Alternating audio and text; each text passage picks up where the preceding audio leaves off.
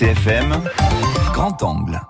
Retour sur une première. Jamais jusqu'ici, en effet, notre île ne s'était retrouvée en alerte rouge dans son intégralité. Conséquence d'un phénomène qui cumulait beaucoup de risques en même temps. Vent violent, forte pluie, inondations et vagues de submersion marine. Ce sont ces dernières d'ailleurs qui, encore du Sud, ont causé le plus de soucis. Là où des équipes spécialisées du service incendie et secours ont eu à s'employer, comme le souligne le directeur adjoint de ce service, le colonel Christophe Magny. Sur les effets liés à, ces hauteurs de vagues, là, de, de, hauteur d'une maison, on avait des hauteurs de vagues plus de 5 mètres. Donc ces, ces effets ont amené à ce qu'effectivement des, des, gens ont été emportés par, euh, par les eaux ou qu'on ait des secours à faire sur des bateaux avec des, personnes à bord. Ça a été sur Ajaccio, mais également sur Cargès, où justement les équipes spécialisées ont permis euh, de, de faire des sauvetages, euh, au moins quatre identifiés effectivement sur Ajaccio et, et deux à Cargès, des personnes sorties saines et sauves, même si elles souffraient d'hypothermie. 1200 appels pour 300 interventions enregistrées pour la Corse du Sud, mais pour ne déplorer à l'arrivée, fort heureusement, qu'un bilan de 11 blessés légers.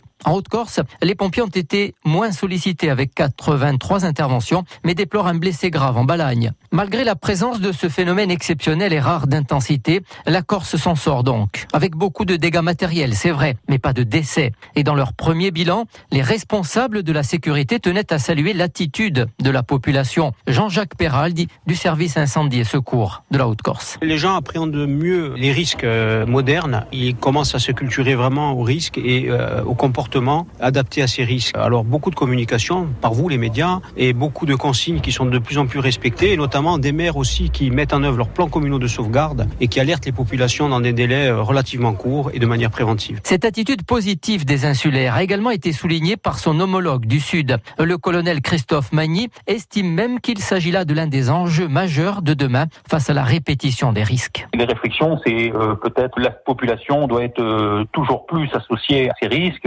parce que euh, on parle plus maintenant que de réchauffement climatique, mais de dérèglement climatique. Donc, il faut se préparer effectivement euh, au pire. Et, les pompiers, c'est ce qu'ils font toute l'année en s'entraînant et en se formant. Et maintenant, le, prochain enjeu, c'est peut-être de sensibiliser, d'éduquer et de former la population pour être euh, encore plus autonome ou à même de pouvoir se prendre en charge, comme ils l'ont fait dans l'épisode précisément. Anticipation et information, deux éléments qui devraient ressortir en lettres capitales dans le prochain retour d'expérience qu'effectueront les services de l'État et de la collectivité